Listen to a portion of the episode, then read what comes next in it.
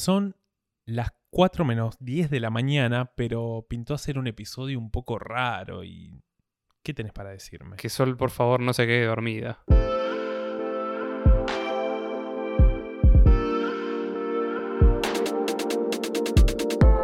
Hola bebés, yo soy Fabri Andreucci. Y yo soy Buster. ¡Hola!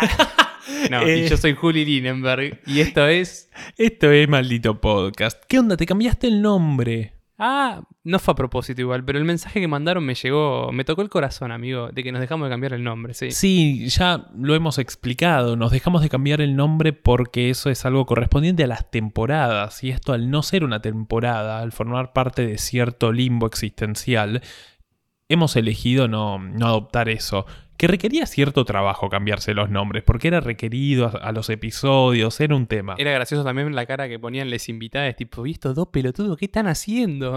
es verdad, nos miraban Tipo, con una todos gente. se quedaban como, ¿qué? Este no era Juli Linenberg, este no era Fabri Sandrucci, bueno. Pero, viene a colación a aclarar, ¿no, Faba? que ¿Dónde estamos grabando y por qué me cambié el nombre? Sí, por supuesto, Sol está a la distancia escuchándonos y siendo de operadora de manera remota debido a la pandemia, pero estamos grabando con Juli aquí en su hogar y son las 4 de la mañana, ¿no? Son las 4 menos 3 de la mañana y pintaba este episodio grabarlo de esta manera. Después del episodio que hicimos con Sol, cuando se cumplieron 8 meses del año, 5 de cuarentena, no sé, terminó todo en un tono muy optimista, muy bueno, esto también pasará, vive, aprovecha, etc. Y sabemos que esa no es la naturaleza de maldito podcast, ¿no, Favaloro? No, esa no es la naturaleza, maldito podcast, porque en parte es producto de- del desvelo y de la desdicha. Y hemos hablado de, bueno, esto también pasará, hay algo que no va a pasar. Hoy nos sacamos nuestro anillo, de todo pasa, y diremos, hay algo que no, y es el fin del mundo. Lo primero que voy a decir antes de hablar del fin del mundo es que Julián se cambió el nombre a Booster, que es su perro, no lo aclaramos. Ahora sí. Queremos hablar de fin del mundo principalmente porque gracias a los maravillosos memes que nos ha brindado Internet en esta desgraciada pandemia, hemos encontrado que este 2020 viene a ser la resignificación del 2012, aquel 2012 que en realidad fue un fiasco, no fue ningún fin del mundo como predecía la cultura maya, aunque en realidad no significaba un fin de mundo, sino fin de era, pero bueno, humo. También antes vinieron los 2000 con, no sé, las computadoras, los aviones que se iban a caer. No pasó, no sé antes si hubo alguna así, alguna otra fecha tan ficha donde se terminaba todo. Tremendo encima el fin del mundo, el- la justificación del fin del mundo de 2000, porque no es que era, güey, cambio de milenio, alguna cuestión mística. No, era las computadoras no tienden más después de 2000, se caerán todos los mercados. Era Bill Gates, como siempre, ¿eh? Era Bill Gates, eh, la vacuna para que no se caiga el mercado. Una cosa medio rara. Pero bueno, este 2020, recordemos que a principio de año ha habido incendios, también plagas en algunos países del mundo. Fue todo un poco caótico. Casi hay una tercera guerra mundial. En un momento se, se estaban mostrando La pija unos a otros. se están mostrando las virilidades a algunos sí, países sí. a otros. Y, y nada, acá está esta bendita pandemia. Recordemos que hicimos un video de cuando iban 10 días de 2020 y tipo, pasó todo esto. Jaja, saludos, ¿no? Claro, a los 10 días había pasado de todo y no nombramos al coronavirus y aquí estamos. Y bueno, en este episodio estamos tomando una birra porque dijimos, si el mundo se termina, ¿qué hacemos? Y abrimos una lata de birra y vemos qué onda. Igual también pensé que la lata de birra es como una bebida muy friendly si tenés que salir corriendo porque se está recontra repicando. Tipo, uh, viste, tiene el tamaño ideal para agarrarlo y, y llevarlo. Tipo, me encantaría llevar una botella de vino, de whisky, pero pesa más, viste, es más difícil. Y cómo lo abrís, ¿no? Descorchar un vino en el fin del mundo es un tema. En cambio, abrirse una lata de birra mientras todo se incendia me parece algo interesante. Si no va a faltar el boludo o la boluda que te diga, no, agarras un zapato, lo pones en la pared, le pegás perpendicular y se abre la botella de vino. Un amigo hizo eso y rompió la botella. ¿En serio? Sí. Increíble. Y bueno, todo esto es complicado hablar de fin del mundo porque lo primero que nos preguntamos entre nosotros es, bueno, ¿qué es el fin del mundo? ¿Qué podemos considerar como fin del mundo? ¿No? Porque el fin del mundo en su materialidad como tal, el fin de la humanidad, el fin de una etapa de la humanidad muy característica que marque un antes y un después, ¿Qué es el fin del mundo? En esta charla surgieron así como hitos, de decir, bueno, a ver, el mundo por ahora no se acabó, pero pasaron cosas como para decir, eh, Bueno, acá, viste, si haces una línea de tiempo en el colegio, acá pones un palito. Espero que en el 2020 vayan a poner un palito, viste, coronavirus. Lo hemos hablado, en, creo que fue en el primer episodio de cuarentena, Faba, donde te pusiste tu trajecito blanco y dijiste que algo se terminaba acá, ojalá, o que algo cambiaba, ¿no? Sí, dije que se terminaba un mundo para dar inicio a otro y era el mundo interno que nos presentaba esta pandemia.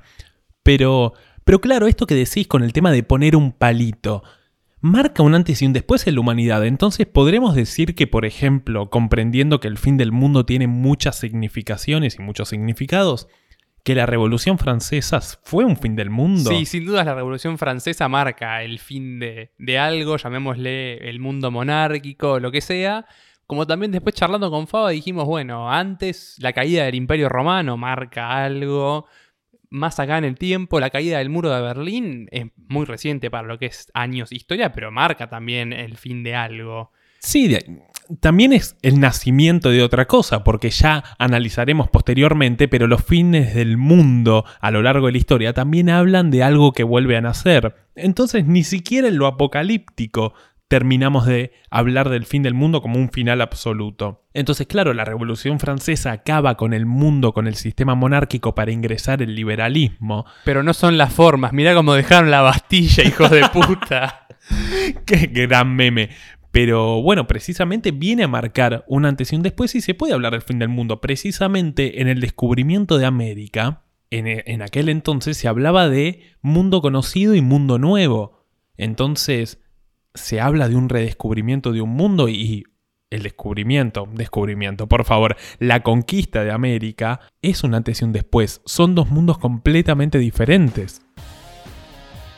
Quiero retomar lo que dijiste hace unos minutitos, donde nada es como terminal, ¿viste? No, no se terminó el mundo en estos acontecimientos que dijimos, sino que se siguió a otra forma, a otra cosa.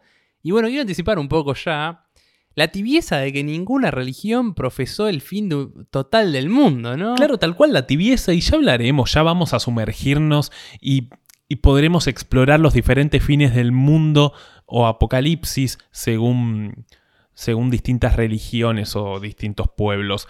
Pero en base es eso. Siempre se habla de un nuevo mundo. Entonces, ¿para qué me decís fin del mundo? ¿Qué te pasa, delincuente? ¿Qué me venís a vender el final de algo? Por eso pienso que en un tiro los fines del mundo, llamémosle seculares, como se derriten los polos, el sol se vuelve un agujero negro, nos choca un meteorito, son desde el vamos absolutos. Me, me gusta igual que hablemos del fin del mundo según la ciencia, ¿no? Porque, claro, todos sabemos que en algún momento de, la humanidad, por ejemplo, hemos leído que es en 5 mil millones de años, se estima, se secará, se apagará el sol, mejor dicho, este estallará y así generará un agujero negro que la Tierra, la cual estará congelada debido a no recibir el calor del sol, eh, será absorbida finalmente por este agujero negro. Pero yo pregunto, ¿ahí ya habrá terminado el mundo? Porque por lo menos nuestro mundo yo estimo que en 5 mil millones de años terminará. Si lo pensamos, las civilizaciones, la primera civilización, ¿sabes cuántos años tiene? ¿5.000, 10.000 años? ¿Cuánto 10.000 tiene? años.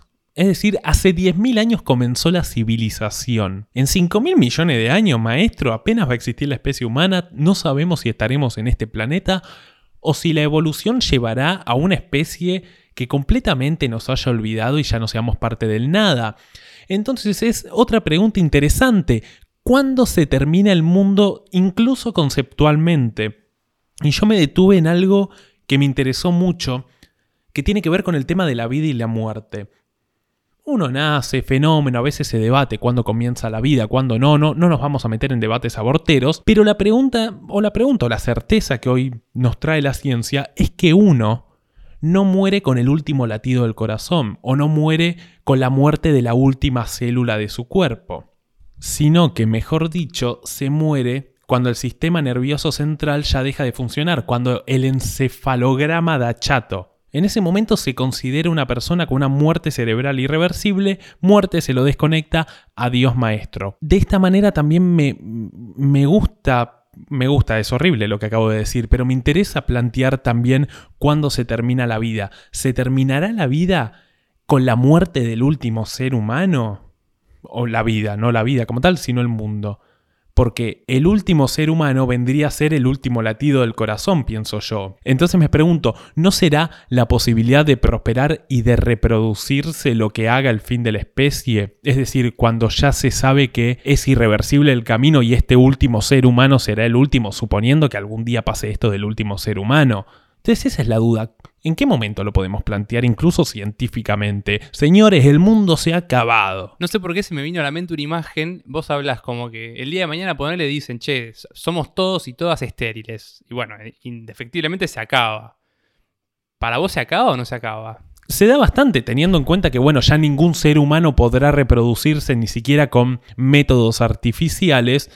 Y claro, estaría toda la humanidad viva, pero ¿No es de alguna manera también el fin del mundo sabiendo somos la última generación viva? No sé, dudas interesantes o, que generan cierto desvelo innecesario, ¿no? Yo no duermo por estas preguntas idiotas, ¿me entendés? También es como cuando es el último penal de la tanda y si lo errás perdés y ya ves que el que lo va a patear está recagado. Y no lo pateó, ¿eh? pero ya sabés que lo pillo y después tira una masita, el arquero la agarra y pero no pateó y ya sabes que perdiste. ¿eh? Esto es lo mismo. Porque en un tiro, aunque te digan, no, mirá que no te vas a poder reproducir, el optimismo, yo creo que la verdad el ser humano termina siendo optimista por naturaleza, aunque los que se quieren diferenciar se llamen pesimistas. Yo. Estoy con metáforas muy falopas. Mira, Faba, te lo voy a decir así. La mosca. ¿Qué? Dice, y es verdad, que cuando todos cantamos en la cancha estamos desafinados pero se produce un fenómeno físico que hace que cuando vos escuchás a la hinchada cantan afinados. Bueno, acá es lo mismo. Todos somos pesimistas, yo también, vos también, pero la raza humana termina siendo optimista. El pesimismo generalizado termina generando de alguna manera una lucha, una comunión por lograr un mundo mejor. Bueno, ahí va, eso ahí va, me gusta a través de la mosca quería llegar a eso. Pero me gusta, me gusta. Yo en algún momento voy a hablar de Gardel. Va a estar interesante. Entonces, digo, aunque el día de mañana sepamos que no nos podemos reproducir y eso, la gente va a seguir culeando fuera del tema placentero, por ahí buscando la reproducción. Digo, en ese sentido, no sé, es muy difícil preguntarse cuándo termina y cuándo no el mundo. Y también hay un tema eh, que estuve buscando la forma de llamarlo. No sé si decir humanocentrismo, no sé cómo llamarlo, de obviamente del ser humano ser muy egoísta y considerarse el centro de todo y la razón absoluta de todo. Humanismo. Eh, entonces, a mí ya me gustaría meterme un poco en hablar de las religiones con respecto al fin del mundo. Hemos buscado antigua Roma, antigua Grecia, pero lo que sucede fundamentalmente tanto en Grecia como en Roma es que no lo trataban en términos religiosos, sino que más bien sus pensadores creían que el mundo Obviamente bajo un completo sentido común, el mundo al estar húmedo por los océanos, estos se secarán, lo seco se reseca, jeje, y tiende justamente al estar tan crujiente, tiende al fuego. Entonces en ese momento lo que se creía es que el mundo se iba a incendiar y este se acabaría. Bastante científico, es decir, bueno, hay océanos Inexorablemente estos se secarán porque no sabían que se evaporaba y el ciclo de la vida y que nada se pierde, todo se transforma, sino que el fuego nos iba a consumir después de que los océanos se sequen. Entonces dijimos, bueno, pero eso pasémoslo por arriba, vamos a hablar de lo que creían las civilizaciones y las religiones correspondientes a su época. Bueno, vayamos con el pueblo más antiguo, Favaloro. ¿Vos, vos querés arrancar con los judíos? Es muy interesante, en el judaísmo obviamente no vamos a ir en profundidad absoluta, así que pedimos disculpas por los análisis y por momentos son vagos, no solo porque nosotros seamos así de vagos, sino porque también no podemos abordar un episodio, porque cada fin del mundo podría ser un episodio en sí. Ya cuando me lo presentaste, aparte me gusta arrancar por acá porque sigue siendo el más tibión, ¿no? Porque no es tan fin del mundo, me dijiste. No es tan fin del mundo porque lo que le pasa a los Moishes, con todo el respeto aquí a mi amigo Moishe, lo que, lo que pasa es que no eran apocalípticos en el sentido que creían un fin del mundo mediante catástrofes naturales que iban a acabar con la humanidad progresivamente y monstruos volcánicos que expulsaban. No, los tipos hablan y cito, del fin de los días. Y es un concepto un poco más interesante, pero de alguna manera un poco tibio, porque el final de los días no hablaba del último día, sino que habrá un día después. Justamente lo vivían como una revolución. Es decir, que para los judíos podríamos llegar a considerar que las revoluciones son un fin del mundo, o el inicio de uno nuevo. ¿Por qué? Lo que cree el pueblo judío, esto se va a dividir en dos caminos que lleva a un puerto similar.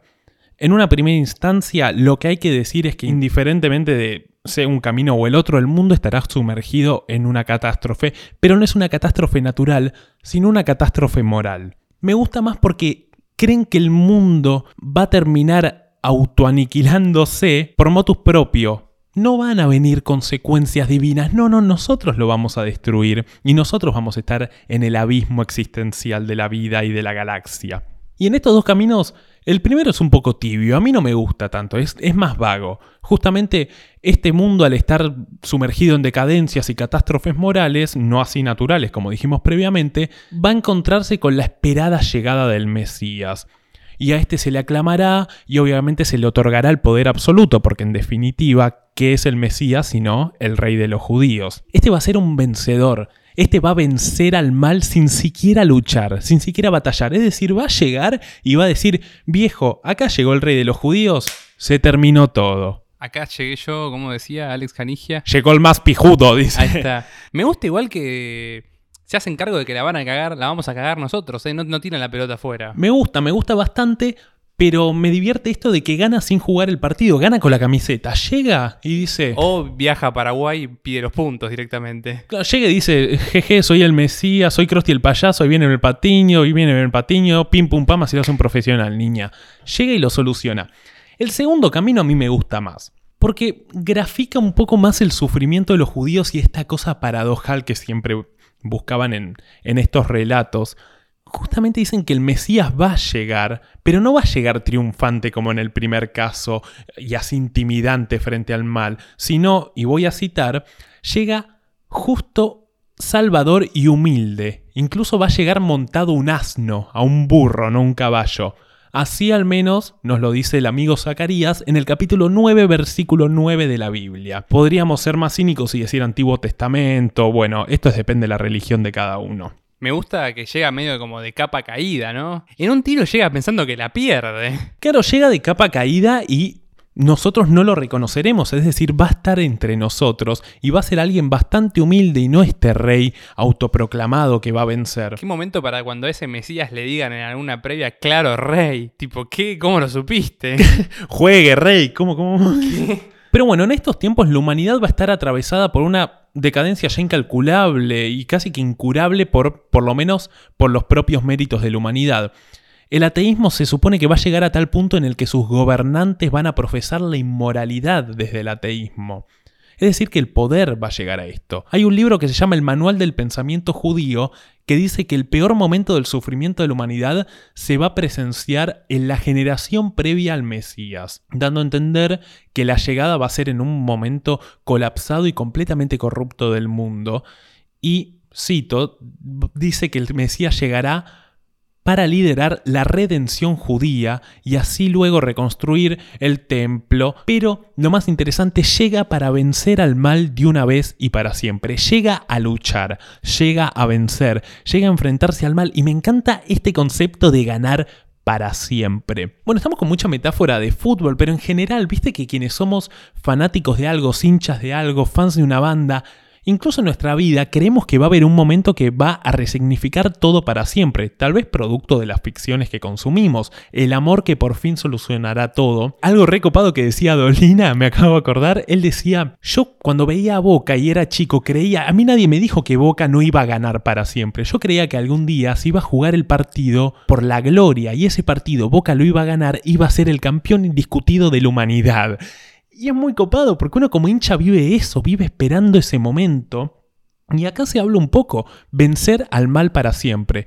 Y al otro día de esta batalla, los queridos amigos judíos, que lo viven como una revolución precisamente, podrían decir que la revolución francesa es un fin de los días, porque al otro día la paz y la humanidad convaleciente y un poco benevolente, van a terminar gobernando. Pero no hablan de inmortalidad y el reino de los muertos y los santos, sino que incluso aclaran cosas como por ejemplo no existirá la mortalidad infantil. No hablan de que no va a haber muerte, sino que hablan que los males que acuden en el mundo van a desaparecer. No me imagino levantándome al día siguiente en este mundo completamente en paz y chato. O sea, muy lindo que no haya hambruna, mortalidad infantil y todo, pero ¿qué es como vivir en una Suecia constante? Sí, viste, te sentaba todo tan feliz, nadie se queja, y es como, no sé, puede haber alguien quejándose, puede haber alguien diciendo se embaraza para cobrar un plan, no sé, sí. algo. Bueno, me parece que habría que cruzar de vereda entonces ahora, ¿no, Favaloro? ¿Y dónde nos vamos? Y a- al otro lado, a- al, como escribiste ahí por los apuntes a los hijos de- del judaísmo, pusiste, medio, medio polémico. ¿Querés que te hable del cristianismo? Mirá, pensé que ibas a, a relatarnos vos, pero te hablo del cristianismo. Los amigos cristianos hablan del apocalipsis. Me habías dicho la etimología de la palabra en un momento. Apocalipsis significa revelación o descubrimiento. Tibieza. Tibieza. Está, es muy interesante que signifique revelación. Eh, algunos dicen que es simplemente por que será en parte la revelación que enfrentará la humanidad y otros porque son las revelaciones de San Juan. Todo esto nace porque van a ser los eventos del juicio final. El juicio final, que lo podemos hablar como dijimos previamente, el Apocalipsis cristiano, fue escrito por San Juan durante su destierro en la isla de Patmos. Patmos es una isla de Grecia, un bardo. Después se discute si este amigo San Juan es San Juan el Evangelista, es el mismo que Juan el Apóstol. Hay un tema con esto porque si bien se plantea que es el mismo, algunos hablan de, así como Sócrates, hubo muchos Juanes que conforman el personaje de San Juan, porque el amigo San Juan nació en el año 6 después de Cristo, pero murió aproximadamente en el 102 después de Cristo, 101. Para Matusalem. Claro, en esa época vivir alrededor de 95 años era una novedad. Entonces se supone que no es el mismo, pero conforman el mismo personaje. Es una disputa. Después, sobre el tema de la escritura del libro del Apocalipsis, no sé si vas a entrar en eso, pero yo me acuerdo de ver que, de leer, que lo escribe en un momento en el que los romanos los estaban, pero pisándole los huevos mal, ¿viste? Como que está, hay, un- hay medio un sesgo ahí, como que se le veían venir negra en serio. No, no, no, ahí va. Es precisamente el Apocalipsis está incluido ya como el último escrito de la Biblia y de los Evangelios, y de hecho es uno de los más polémicos y tardó bastante en confirmarse como canónico de la Biblia. Pero es tal cual como vos decís, se lo plantea no como una venganza, pero un análisis de un castigo hacia los romanos, porque a los amigos judíos, cristianos, griegos, le gustaban mucho las interpretaciones, los números, los mensajes codificados, y justamente eh, en el Evangelio se da esto, y en el Apocalipsis es donde más se da. De hecho, el amigo Ian Boxall dice que la intención de San Juan no son las revelaciones, o mejor dicho, no era predecir el futuro del mundo, sino atacar al imperio romano usando eventos contemporáneos y tradiciones apocalípticas antiguas.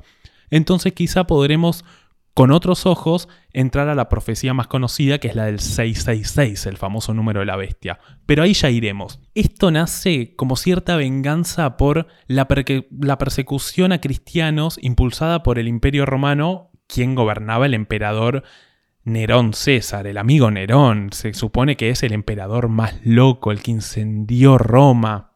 Claro, qué loco que antes decías que los romanos, desde el lado más científico, veían el fin del mundo como un incendio, y bueno, Nerón dijo, uy, ya, pumba, y te prendió fuego Roma. Precisamente, y Roma ha sufrido incendios en toda su historia. Es muy particular la que tienen con los incendios y así veían al fin del mundo. Pero está llena de referencias literalmente ligadas a, a los romanos. Por ejemplo, en un momento se habla de la famosa prostituta que va a presenciar el fin del mundo. Es la puta de Babilonia. De Babilonia, es la prostituta de Babilonia. Si eso no está anclado a los romanos, entonces ¿qué lo estará? De hecho, eh, esto estaba representado por la diosa Roma, que era la personificación de la ciudad, y precisamente las monedas de Roma, de la antigua Roma, esta diosa estaba posada sobre siete lomas. Y casualmente, la prostituta del Apocalipsis estaba posada sobre una bestia de siete cabezas. Entonces hay mucho de estas cosas. Sabemos que Este famoso fin del mundo será una rebelión, porque el mundo estará sumergido en el mal, con cuestiones apocalípticas como demonios. Ya sabemos que las famosas trompetas del apocalipsis que marcarán el inicio de este. A esto me suena más a nos sacamos de encima la responsabilidad, o sea, viene una cosa divina y la pica. Nosotros, bueno, sí, estamos acá, hacemos las nuestras, pecamos, pedimos perdón, pero seguimos. El mundo estará internalizado y estará gobernado por falsos profetas y adoradores de falsos dioses, o mejor dicho, herejes o blasfemos. Pero claro, vienen cosas a castigarnos ajenas, que casualmente siempre son representaciones romanas. Pero es como vos decís, no nos hacemos tanto cargo. Y sabemos que con los siete sellos del Apocalipsis en el pergamino que Jesús tiene, aparecen los famosos cuatro jinetes del Apocalipsis, que si no me equivoco, vos me podrás ayudar, representan el hambre, la muerte, la guerra y... y... la conquista. Entonces, bueno, sabemos que son pasajes muy dramáticos, muy cristianos, muy de, como lo hemos dicho, los hijos de, de, los amigos judíos y justamente con también consecuencias del sello romano. Entre otras maldades que traerá el mundo también vendrá el famoso anticristo o la bestia al que Cristo se enfrentará y casualmente le ganará para siempre. Luego del triunfo y el mundo destruido, sucederá el juicio final. En el cristianismo no se considera que vos te morís y te vas al cielo, sino que vos te morís y el día del juicio final tu alma, recién en ese momento, con Dios y Jesús a, su derecha, será evaluada y será considerada así vas al infierno a sufrir para toda, la eternidad en llamas.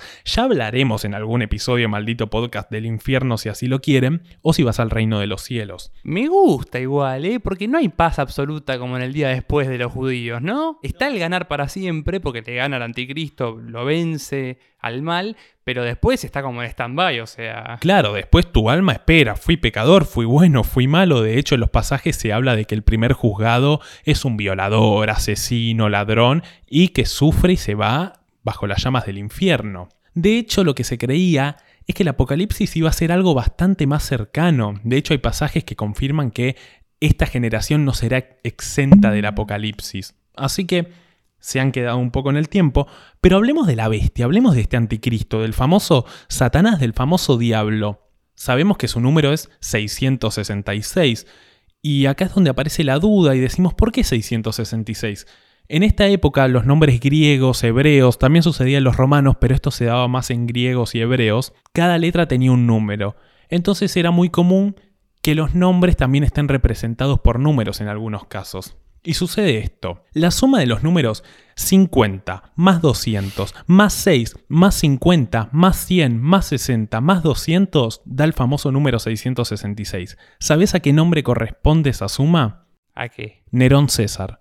Si vos haces la suma de las letras, da casualmente el número, pero da clavado, clavado Nerón César. Un pase de factura, básicamente. Entonces lo que dice el amigo San Juan es que el demonio, es que el anticristo y el falso profeta es el amigo Nerón. Y ahí es un lío, por eso también se lo ha llamado a distintos gobernantes el anticristo, como a Napoleón en su época, como a Hitler. Y eso es tremendo. El Apocalipsis está escrito como una historia de venganza y resentimiento al imperio romano. Pero bueno, hablemos de ese fin del mundo. Ese fin del mundo sucederá, todo se extinguirá, pero luego tu alma vagará en el infierno sufriendo el, sufrimiento constante, o será feliz para siempre en el cielo jugando al fútbol, jugando un picadito con... ¿Con quién te gustaría jugar un picadito en el, cielo? Puede ser cualquier personaje histórico, podemos estar todos muertos. Y, sí. Y no sé, qué sé yo, el Diego, Román, no sé. El Diego, nah. Pero el Diego no va a estar en el cielo, ah, amigo. Ah, acá tiene que saber que esté en el cielo. Y bueno, Messi supongo que va a ir al cielo. Messi, se lo, si no va Messi, no va nadie. Y solo puede irse abajo por evadir impuestos, pero después que... Yo me tomaría un vinito con. Con Jorge Ginsburg. Y sí, Jorge seguro fue para arriba. Me tomaría un vinito con él, hablaría, me divertiría. Pero bueno, ahí tenés el fin del mundo de los amigos, los católicos. Bueno, ¿y qué onda como la, tercera pata de, la mesa hoy en día, que sería el Islam? Eh, Hemos omitido la pata del Islam, en algún momento la tocaremos. That's what she said. la historia del fin del mundo es muy parecida a la del cristianismo, sobre todo comprendiendo que en un principio el pueblo musulmán consideraba y aceptaba a Cristo como un Mesías. No me maten, esto pasó realmente. De hecho, se habla de la segunda venida de Cristo para enfrentar al anti-Mahoma. Es decir, es muy parecido. Entonces preferí no meterlo en esto, pero sí comentarlo como son historias muy parecidas. Bueno, hablando de venidas, eh, leyendo sobre el budismo ah, también encontré que hablaban de venidas. Lo busqué porque dije, che, estos tipos que son tan, viste, como pacíficos, tendrán así algo de decir, che, se pica. Y bueno, efectivamente, en algún momento para los budistas se pica. El Buda histórico actual es el amigo Siddhartha Gautama, que es como el Buda actual, predijo que en algún momento va a venir otro Buda que es Maitreya. Naturalmente antes de que venga Maitreya se va a picar. Y se va a picar feo, es decir, guerra, hambre, todos los vicios, todos los males.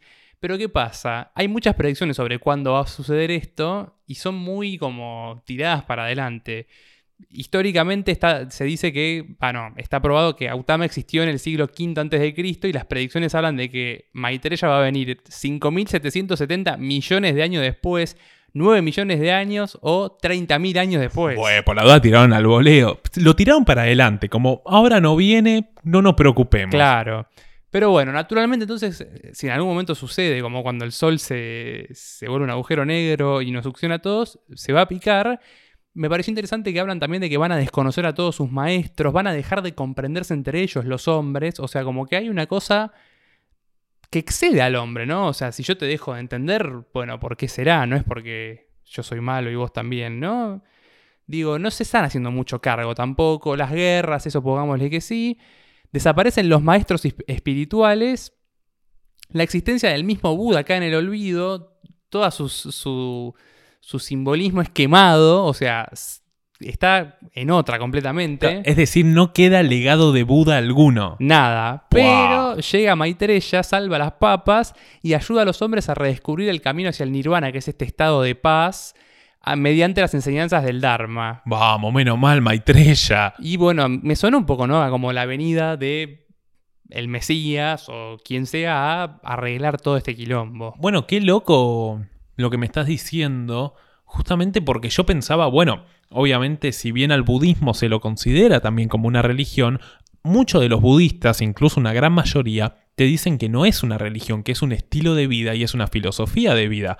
Pero sin embargo aquí estamos hablando de predicciones mesiánicas y las predicciones mesiánicas, independientemente de la filosofía o del origen intelectual que estos tengan, son siempre religiosos, son siempre dogmáticos. Así que bueno, pero no estaremos vivos para ese momento con la cantidad de millones de millones de años que dijeron. Ni nos preocupa, pero me encanta esa cuenta. Como me decís, ¿a qué hora estás? Me llamás y me decís, Faba, ¿dónde estás? Te estoy esperando. Y yo te digo, amigo, llego en cinco minutos, en dos horas y media o en siete días. Pero me encanta ese cálculo de predicción rarísimo. Encima de los años como números muy precisos, pero en un lapso rarísimo. En millones de años directamente. Nada, me encanta, me encanta. Y vamos a hablar del último. Quiero que hablemos del último porque yo quería meter mitología griega, romana, pero no, no tocaban estos temas de manera tan profunda. Se hablaba de guerras y de hambruna y de muertes, pero no como mis amigos, los nuestros amigos los nórdicos. La mitología nórdica con el fin del mundo es fabulosa. Mismo también quisimos buscar de egipcios y no había mucho tampoco. Sí, lo de los egipcios, bueno, de hecho, los egipcios no se sabía ni siquiera, si bien se puede descifrar los jeroglíficos y su vocabulario, no se sabe cómo hablaban, no hay registro certero de cómo era el lenguaje de ellos. Ya te lo dije, amigo. Tipito haciendo así, pájaro, pájaro, ave, ave, ojo, ojo. Llegaban y en vez de hola era pájaro, pájaro, hombre. Y decía hombre, hombre, pájaro, mono. Indudablemente. fabuloso. Pero, pero bueno, no hemos encontrado mucho de ahí. Probablemente haya alguno, algún resabio de eso, pero por lo menos en lo que es la superficie de la investigación no lo hemos encontrado. Pero vamos a hablar del Ragnarok. ¿Qué es el Ragnarok? Algunos dirán... La película de mierda de Thor, además. Además, no es eso. O algunos dirán, eh, Ragnar. Tampoco. El Ragnarok es el evento, es la gran batalla que se desatará en el universo de la mitología nórdica. Para los nórdicos, a mí me gusta mucho la mitología de estos ñatos porque era muy humana.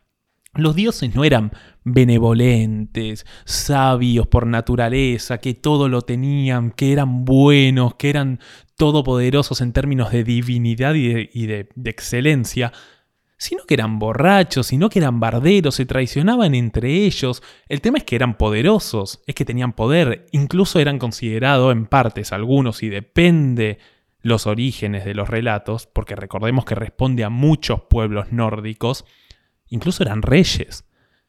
Entonces era algo más terrenal. Incluso hay que decir que los dioses nórdicos eran mortales, podían matarse entre ellos y podían morir. Esto ya es un quiebre para toda la mitología. Me hace acordar mucho a cuando hablamos de Hércules en el episodio de Desamor y todo el tema griego donde los dioses son todo lo contrario. Son todo lo contrario y bueno, acá pasa algo parecido, pero son la antidivinidad y está muy bueno.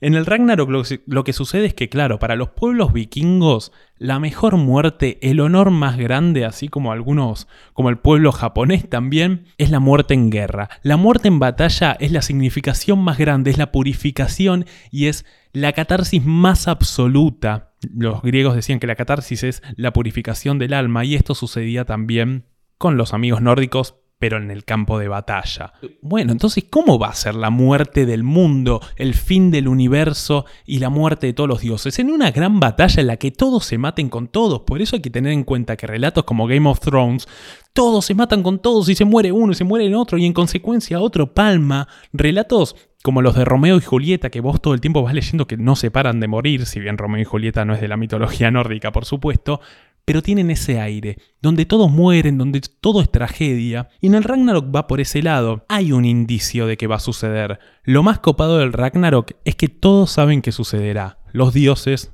los humanos, nadie está exento y es inevitable, es el destino, de hecho ya está escrito. Un dios, por ejemplo, venía el amigo Din y dice, eh, voy a leer cómo me voy a morir. Agarraba, leía y dice, ¡puah, mono, me voy a morir así! Todo estaba detallado a la perfección es un fiel reflejo ¿no? de, la existencia humana, de esto que decís, pongamos entre comillas, la humanización que tenían los dioses, donde nosotros también como humanos sabemos que el destino inexorable es la muerte. Claro. De los cuernos y de la muerte no se salva nadie, decían. Y de la muerte no se salvarán estos dioses, que lo podían ver constantemente. Obviamente, ¿cuáles pueden ser los monstruos más peligrosos para los vikingos? Aparte de la ducha, supongo que los lobos. Precisamente los lobos, porque obviamente imaginando en un, en un bosque gélido con frío acampando, se te aparece un tremendo lobo, un lobo guargo, podremos suponer que existían en esa época, y te pegas un cagazo de la sanflauta. Entonces, justamente las criaturas más temibles, incluso para los dioses, los enemigos más fuertes, eran los lobos. Obviamente lobos gigantescos y megapoderosos capaces de comerse a mundos, a estrellas y a nubes de un mordisco. Y casualmente lo que marcará el inicio de esto, de, este, de esta gran batalla llamada Ragnarok, es que los hermanos gigantes lobos Skoll y Hati se van a comer tanto a la diosa Sol como a su hermano que es el dios de la luna. Es decir, se van a comer al sol y a la luna. ¿Skoll como esa cerveza de mierda brasilera? ¡Ay, qué asco! No, no se escribe así, se escribe SK o con diéresis y doble L. Ah, bueno, pero está cerca. Está cerca. Pero bueno, se van a morfar, loco, se van a morfar el sol y la, y la luna y van a dejar al mundo en tinieblas. Entonces, el mundo en tinieblas es lo que dejará a la humanidad y a los dioses presentes ante el Ragnarok cara a cara. Y acá es un bardo. Justamente el amigo Thor se va a poder enfrentar contra su rival más grande, que es la serpiente gigante del mundo, Jorgunmander. Pero lo que pasará es que ambos morirán. Thor vencer, logrará vencerla finalmente, pero este al dar sus nueve pasos triunfantes caerá víctima del veneno que la serpiente le ha introducido. ¿Quién es el perdedor que muere a manos del lobo también? Y va a perder a alguien a manos del lobo. ¿Sabe quién muere a manos del lobo? El máximo dios de todos, el amigo Din, el padre de Thor. Algunos creen que Thor es el máximo representante de la mitología nórdica, no, es Odín, que es el padre de muchos dioses, entre ellos, como mencioné, Thor. El amigo Odín se va a enfrentar contra Fenrir, que es un lobo gigante que se puede liberar finalmente de sus cadenas. Al amigo Odín se lo termina comiendo su máximo enemigo, que es el lobo gigante Fenrir, que logra librarse de sus cadenas y se lo morfa. Para mí que te coma el lobo es como perder con gimnasia, o sea, perdiste con Virgasia, tipo, no, te puede pasar. Vidar, el segundo, o Vidar, no termino de comprender porque hemos visto que se dice de muchas maneras. O Vidal. O Vidal, el segundo hijo de Odín, termina matando a este amigo lobo Fenrir. Es decir, todos mueren, todos mueren. Pero luego de que el mundo y el universo se extinga y los reinos de los amigos vikingos y de la mitología nórdica se destruyan, sucederá lo siguiente, y es que el sol, previo a ser devorado por nuestros amigos los lobos hermanos, los pollos hermanos, Pensé lo mismo. lo que sucederá es que justo en ese momento dio a luz a su hija, que vendría a ser casualmente otra estrella similar al Sol que viene a cumplir con las mismas funciones, viene a laburar. ¿Sabes a qué me hace acordar? A cuando Goku mata a Picoro Daimaku. ¿Te acordás que lo mata, lo atraviesa y este escupe un huevo último momento y viene Picoro, Picoro hijo, Picoro Junior? Es algo así. Tibieza. Tibieza. Quedan vivos dos humanos, un hombre y una mujer que se escondieron. Dijeron, che, vamos a meternos en la cueva porque acá se pica. Se esconden y justamente cumplen con una profecía similar a la de Adán y Eva, que básicamente van a repoblar la humanidad, adorando a su nuevo dios, el que quedó vivo, o mejor dicho, revivió, Baldur o Baldur. Pero algo muy interesante de esto es que los dioses tenían noción completa de esto. Los dioses sabían que se iban a morir, los dioses sabían que iban a ser vencidos y sabían quiénes lo iban a, traicionar y quiénes iban a escapar. Y sin embargo, estos amigos tan poderosos vivían su vida constantemente, incluso sabiendo que morirán. Incluso sabiendo eso. Y eso es tremendo porque es algo muy parecido a lo nuestro. Nosotros sabemos que nos vamos a morir, nosotros sabemos que todo esto sucederá, pero como hemos dicho en otros episodios, nos gusta el viento en la cara, nos gusta el bardo y vivimos la vida al máximo. El amigo Unamuno, ya lo, lo hemos dicho en el episodio de Bilardismo, dice que el hombre frente a la muerte, que es lo único y lo último que tiene, pone proyectos, pone expectativas y pone emociones, simplemente para no verla. Las emociones y las experiencias son los paneles que de la muerte nos separan. Y los dioses hacían exactamente lo mismo acá. Justamente algo que dice un amuno de todo esto es que nosotros personificamos absolutamente todo lo que nos excede. De hecho, Dios, ¿qué no es sino o mejor dicho, que no es el hombre sino una imagen y semejanza de Dios. Todo, absolutamente todo está personificado, de hecho al universo. Nosotros creemos en cosas como que al universo se le piden cosas y éste nos las devuelve, como si fuese una ofrenda, como si fuese un pedido, como si fuese una ayuda hemos logrado incluso personificar no solo al máximo exponente de la humanidad que vendría a ser un dios, sino también a la galaxia y al universo. Y creo que lo mismo pasa con la angustia. Esto ya corre por mi cuenta, no lo voy a meter un amuno en este ensayo fatal que voy a hacer, pero creo que sucede también por este lado nosotros hemos logrado, mediante estos análisis que hemos hecho y estas investigaciones en parte vaga, en parte divertidas, en parte más profundizadas, hemos logrado encontrar que siempre sucede lo mismo. Personificamos incluso la muerte, personificamos incluso la angustia que sentimos a niveles cósmicos, a lo que Julián ha apodado en la estructura del episodio la angustia cósmica. Y eso es un poco lo que tenemos, la angustia de morir potenciada incluso al universo. Me parece fabuloso. También algo que charlamos mucho en la previa. Este fue los episodios más charlados, más planeados y es un quilombo. Es de este miedo, porque bueno, ya has diferenciado varias veces, hemos diferenciado la angustia del miedo, de siempre el fin del mundo ser de ese miedo que vos no podés manejar, que te excede completamente. Voy a ejemplificar histórica y vagamente. 2020, yo creo que hoy podés salir a la calle y preguntarle a la gente a qué le tenés miedo que termine el mundo te van a decir el coronavirus. El coronavirus es algo que nos excede completamente, digo. Es el bicho, está ahí dando vueltas y bueno, sí, están las precauciones, pero en medio que no sabemos qué onda. Bueno, hace algunos años atrás, época de tensión nuclear, el miedo era el miedo rojo, el comunismo, los misiles nucleares, el, miedo de que un tipo toque un botón y pum, vaya si se han hecho representaciones audiovisuales de jueguitos y de lo que sea con estos miedos. Y creo que si vamos por ahí atrás a la Roma antigua, nos van a decir que el miedo eran los incendios, pongámosle, digo. Siempre me parece que se, busca este miedo incontrolable para justificar algo que es creemos inevitable que es el final. Va precisamente por eso, de hecho, a justificar ese miedo incontrolable, lo que hacemos también es dándole tintes propios. Hemos personificado a la muerte, no solo llamando la muerte o sal la muerte, que eso ya es otra personificación. Viste que el otro día hubo, se hizo TT en Twitter San la Muerte porque era el día de San la Muerte y parece que ese día a las 12 de la noche la gente tira tiros, tira fuegos artificiales. No. no, no, increíble. Sí, sí, fue esta semana el día de San la Muerte. Sale a tirotear. Sí, sí, la gente a las 12 de la noche sacaba el chumbo y tiraba tiros al aire. Ué, pero qué. ¡Feliz día de San la Muerte! Pa, pa, pa. Sí, no, me vuelvo loco. Pero bueno, este episodio está siendo largo, va a ser largo, pero vamos a hablar de justamente lo que nos han dicho nuestros oyentes de Maldito Podcast.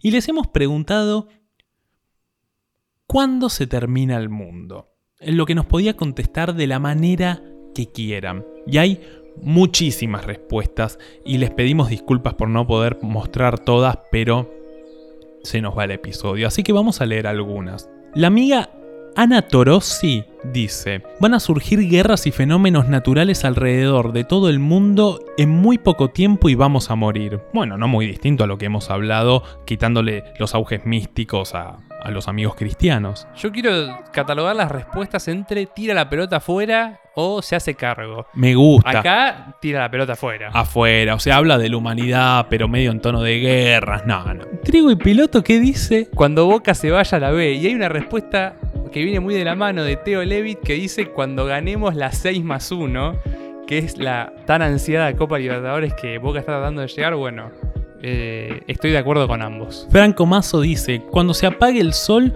o nos lleve puesto un meteoro, vaya uno a saber cuándo. Pelota afuera. Pelota afuera, pero habla del fin del mundo material. que es Total, otra- aparte. Es otra categoría, habla del fin del mundo científico, material y en efecto. Girasol Bohemio dice, para mí se ha terminado muchas veces, pero siempre saltamos a otro plano. Epa. Epa, puede ser tanto en, en términos místicos que lo está diciendo o en los términos históricos como se han terminado mundos e iniciado otros. Me gusta, me gusta mucho. Carito.png dice, cuando Pisces deje de ser un signo de mierda. El mundo no se terminará jamás entonces. ANRS87 dice, el mundo ya se terminó pero nadie nos avisó, como en Crónicas Marcianas. Me gusta ese fin. Como ya terminó y esto es parte del sueño posterior al fin del mundo. O este es el recuerdo universal que queda. Estamos viendo en un recuerdo. Ojo acá con lo que dice Julieta Piña. Por algo la generación Z tiene la última letra del abecedario, así que supongo que pronto. Como decía nuestro, nuestro amigo en, en el manual del pensamiento judío, que la generación previa al Mesías, que puede ser la Z, según este criterio, va a ser la más trágica de la humanidad. Y sería la nuestra. Está por llegar el Mesías, amigo. Ro.mmp. Me encantan estos nombres de usuarios con MP, ¿viste? Sí, Ro, maldito, maldito podcast. Muy maldito podcast. Muy maldito podcast. Instantáneamente después de que Mirta fallezca. Ahí somos pollo todis. Un montón de personas han puesto como respuesta cuando Mirta se muera. Tremendo cómo consideramos a Mirta Legrand como la representante del mundo vivo. Para mí es palito en la línea del tiempo en el colegio. Este año se murió Mirta Legrand. Me cabe. Go-oye pone oye. Dice, alrededor del 2050, pues calentamiento global, sobrepoblación, guerras, etc. No la tira fuera. no la tira afuera, te iba a decir lo mismo. Y además 2050, es en Sí. 30 años. Falta poco. Mora Merlini, no lo sé, pero ojalá que pronto. Ué, ese fatalista, ¿no? Tremendo. Julián Tobal dice una que me interesa mucho. Cuando se acabe el dulce de leche o cuando el sol la quede en 5 mil millones de años, como prefieran, me gusta. Cuando se acabe el dulce de leche, yo creo que mi, mi mundo, mi universo se acaba por completo. El sueño de les boludos a... que prefieren la Nutella, ¿no? ¿Cómo vas a preferir Nutella a dulce de leche? ¿Qué te pasa? Qué poco te quisieron tus papás de chiquito. Iván Chausovsky, invitado en el episodio de Desamor, El amor de mi vista, gran episodio, dice ayer, me gusta. De hecho hay una teoría de que en realidad, esta es que el mundo terminó ayer, pero hay una teoría que dice que en realidad el mundo inició hace 20 minutos. No, amigo. Pero todo lo que vivimos son recuerdos prefabricados con los que vinimos al mundo. Todos tus años de vida, quién fue bueno, quién fue malo, todos hemos venido con recuerdos. Como el episodio de Rick and Morty de los parásitos que te meten en la cabeza recuerdos, lo mismo. El mundo inició hace 20 minutos y todos tus recuerdos son preseteados. Me vuelvo loco. Es fantástico. Josefina, lejos de tirar la pelota afuera, dice que probablemente el mundo no se va a terminar, lo vamos a terminar nosotros. Ah, la pelota muy adentro. That's what she said. Eh, Fran Wolfi dice, y está difícil, pero para mí va a ser después de este año. Ah, amigo. Me gusta. Hizo lo mismo que los budistas. Dijo, ¿y este año o el que viene o dentro de 10 millones? Está muy buena esa respuesta. Brillitos Bardo dice, como terminó cuando yo nací, va a terminar cuando yo me muera. Es así, ya me fijé. Me gusta porque él dice que terminó según los criterios, un palito cuando él nació, es decir, que inició un mundo, y un palito cuando él se muere, que termina este mundo que ha iniciado con su nacimiento. Esta me encanta, Pel-resta, si respondo se termina, pero lo respondió. O sea que se terminó. Lean Martín-Bajo dice cuando Boquita descienda. Y estoy de acuerdo. Luli Gio-Bajo dice, para mí el mundo no se va a terminar, lo que se va a terminar por suerte es la raza humana. Bueno, como por suerte. O cuando se muera Carlitos Balá. Ah, otro, otro pez del infierno, Carlitos Balá. ¿eh? Astro King dice, se va a acabar cuando dejemos de confiar en la ciencia y todos creamos teorías falopa y terminemos matándonos entre todos. Hashtag no seamos Valenzuela. Hashtag se robaron dos PBI. Hashtag Bisman. Me parece increíble esta respuesta, no requiere ni análisis. Acá hay una respuesta fabulosa de Mansor-Amir20 que dice cuando Solvi se revela lo Terminator. Y yo pensaba que, no sé si va a ser el fin del mundo, pero sí va a ser el fin de maldito podcast ese. Tal cual. El amigo Shardy97 dice, citando mi filósofo favorito, que es Sisek, Sisek, Sí, sí, seco, sí, sech. dice, es más fácil ver el fin del mundo que el fin del capitalismo. Comunista. Me gusta. Nuestra amiga Lu Núñez nos dice, siento que hay distintos finales. Uno puede ser más egoísta o individual, que es el fin del mundo como el momento en que ya una o uno deja de sentir, o visto de manera más lógica, que es cuando se destruya la Tierra. También podemos tomarnos en serio la frase sos mi mundo o si le pasa algo me muero y pensar que ante una situación traumática algo muere desde nuestra perspectiva y nos encontramos con un mundo distinto que tuvo lugar tras la muerte del otro. Bueno, Lu, te recomiendo escuchar el episodio que hicimos con Iván Chausovsky, si es que no lo escuchaste ya, y si ya lo escuchaste, volvelo a escuchar. Gran episodio de desamor y es una respuesta buenísima. Luego, el amigo Luis Landricina, ¿qué dice? No el cuentacuento, sino su nieto. Un amigo del podcast. El planeta cuando el Sol se expanda hasta la órbita de Venus en aproximadamente 5 mil millones de años. Bueno, la pelota afuera y bien para adelante, ¿no? Bien para adelante. Y después está bueno porque habla de cómo puede ser el fin del mundo como la sociedad también. Y dice que esa charla da para un rato y hay un abanico de cosas para tocar. Bueno, lo hemos hecho aquí, amigo Luis. Quiero aclarar que dije Luis Landricina el cuentacuento. El gran Luis Landricina el cuentacuento. Por eso no como el cuentacuento, no. Don Luis Landesini. Don Luis Landricina, por supuesto. Vamos acá con un audio que no se han animado mucho a mandar. Esta vez solo se animó nuestro amigo Toto Coppola, quien ha venido al episodio de música, el segundo episodio de Maldito Podcast. Y el audio dice: Hola bebés, yo soy Toto Coppola, más conocido como Titi. El fin del mundo, eh, qué sé yo. Viste que hay gente que dice que va a ser dentro de 50 años. Para mí no va a ser dentro de 50 años porque lo mismo vienen diciendo hace 50 años. Lo mismo dijeron en el 2000, lo mismo dijeron en el 2012 y lo mismo habrán dicho hace muchísimos años eh, y no nos hemos enterado. Para mí no va a ser nada así súper, así como un flash que de repente vamos a morir todos, sino que va a ser un proceso lento y recontra sufrido como algo que estamos viviendo ahora, pero mezclado con catástrofes naturales y, cosas por el estilo que vamos a generar nosotros, que de hecho ya lo estamos haciendo. Y nada, y lentamente va a ir desapareciendo la, la, la gente de la Tierra. Así que nada, esa es mi visión. Les mando un abrazo enorme a todos. Y ¿Qué era el I, Titi? Se te cortó, me parece, Faba, que Anchor no te deja mandar audios de más de un minuto, ¿no? Creo que Anchor no deja más de un minuto, nos acabamos de enterar, pero ¿qué dijo después de ahí? Se terminó el mundo después de ahí. Efectivamente, bueno, Titi se hace cargo. Dice que, que va, va a ser nuestra culpa. Me gusta.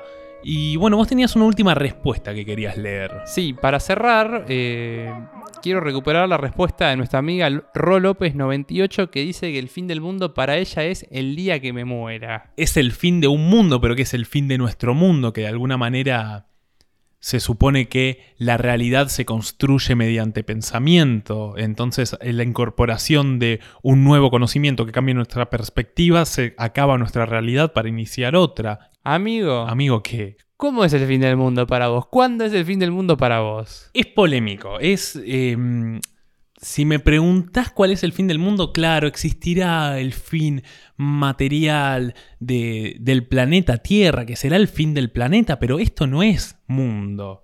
De hecho, si comprendemos al mundo como una cuestión incluso subjetiva o una palabra arbitraria o conceptos arbitrarios que vienen a manifestar y a poner en palabras nuestro pensamiento, la abstracción del pensamiento, podríamos decir que entonces el mundo se terminará cuando no exista la concepción de mundo. Porque lo que hace que exista esto no es su mera existencia, es que nosotros mediante el vehículo del pensamiento y el vehículo del lenguaje le demos un lugar. Entonces ese fin del mundo no me preocupa. A mí me preocupa otros fines del mundo, a mí me preocupa otras cuestiones, pero yo creo que va por, por nuestro lado, yo creo que va por, por nosotros. Y ni siquiera cuando nos vayamos a morir, porque lo hemos dicho previamente. ¿Qué es el motor de nuestra vida? No, no acaba siendo el corazón lo que nos hace vivir o nos hace morir. No acaba siendo el último latido, no acaba siendo la última célula. Entonces yo quiero creer que cuando me muera el mundo no terminará, mi mundo terminará probablemente antes, y eso es lo más triste. El día que yo me dé vuelta y no tengo un amigo, el día que yo no tenga alguien que me quiera, el día que yo no tenga alguien a quien querer, el día que yo me encuentre en mi soledad sumergido sin próxima esperanza, entonces ese día podrán venir los jinetes, ese día podrá venir el anticristo, ese día podrá venir el mismísimo Julio César y me podrán llevar, y me llevarán al lugar que quieran. Porque ese día se terminará el mundo, no cuando mi corazón deje latir, sino cuando deje funcionar todo lo que me determina como un ser vivo, que es lamentablemente nuevamente esto y que es el amor. Y yo creo que el día que el amor no esté en mi vida, que venga el que me tenga que, que llevar. No es un ratón, es mi hermano. es todo lo que puedo decir. Eh, estoy muy de acuerdo, Favaloro, o debería llamarte Stuart Little por esta nueva ponencia, pero bueno. fue recorto. Él se anima a decir lo, que todos pensamos, pero no, no, nos animamos a decir. Estoy muy de acuerdo con vos. Eh, para mí, no sé por qué se me ocurrió pensando estos días que el fin del mundo, de mi mundo, de la subjetividad que denominamos mundo, está muy asociado a, la idea de, ¿viste? de estancarse. Sí. De quedarse ahí en lo chato, en el, en el loop constante del día a día, que no va a ningún lado, ni viene de ningún lado, ¿viste? Medio que. Para mí viene por ese lado. Puede ser en parte por el amor, en parte por proyectos de vida o qué, pero para mí es eso. No te levantes sin un motivo ni te acuestes sin un etcétera, digámosle. Y bueno, sí tiene mucho sentido, que es en definitiva, si no, amor. Lamento ver como la respuesta de absolutamente todo en este mundo el amor, pero creo que va por ese lado. La respuesta de nadie, salvo de Lu Núñez, fue algo más o menos ligado al amor. Para pensar. Para pensar. Desenamorades de mierda. Para pensar bastante, sí. Y bueno, creo que de alguna manera es lo más triste de todo, ¿no? Eh, lo que hemos considerado el final del mundo, al menos vos y yo, cada oyente tendrá su propia respuesta o reflexión necesaria, pero el fin del mundo, lo más trágico de esto es que cuando nosotros nos vayamos, el día que nosotros podamos emigrar, el día que, que, muramos, eh, el mundo continuará, el mundo seguirá de fiesta, y eso es lo más terrible, el día que nosotros finalicemos con nuestra vida, eh, citaré a Gardel, el carnaval del mundo gozaba y se reía, o mejor dicho, al inicio de la canción, sus ojos se cerraron, sus ojos se cerraron y el mundo sigue andando, que justamente habla de la muerte de un amor y que incluso cuando todo su mundo se hundía y en penas estaba, cito nuevamente, el carnaval del mundo gozaba y se reía. Sí, es, me parece que es como una, piña a nuestro egoísmo, ¿no? A saber que, bueno, todo sigue igual, ¿eh? Es una trompada y lamento informarnos que cuando el mundo se termine, el mundo continuará. Y eso es lo más trágico. Nos olvidarán, nos olvidaremos, habrá una especie que probablemente olvide a la humanidad dentro de 5 mil millones de años, dentro de mil millones de años, sí. Pero el mundo continuará, así que los que se terminarán seremos nosotros, no el mundo. Eso es lo más horrible. Ah, la, la, bueno, decí que está sonando la canción de fondo, esa que pone Sol cuando se está terminando el episodio, porque se estaba poniendo oscuro, Faba, ¿eh? Se está poniendo turbina, se está poniendo turbina, pero está sonando una canción que nos da mucha paz y está iniciando eh, este, este apocalipsis de este episodio. Es el fin de este episodio. Y esta canción son las famosas trompetas que nos vienen a decir que se ha acabado. Eh, bueno, loco, loca, loque, ya saben, síganos en Spotify, síganos en Instagram, moléstennos, recomienden este podcast. Ha sido un episodio largo, ha sido un episodio despelotado, pero que trató de ser lo más organizado y lo más sincero posible. Nos ha llevado un desvelito, pero. un luzvelito, pero. ha sido lo que supo ser. Manden audios por Anchor, anímense Y bueno, Faba, nos veremos si el mundo sigue, ¿no? Nos veremos en un nuevo mundo. Hinchen los huevos a Sol para que no se revele, porque eso será el fin de maldito podcast, seguro. Amigo, espero que los meteoritos no caigan por estos lares en estos días. Nos damos la mano, nos espadeamos. Nos subimos a nuestro avión, no lo dijimos. Eh, solo su avión va directo a Marte, el nuestro va directo hacia el Sol.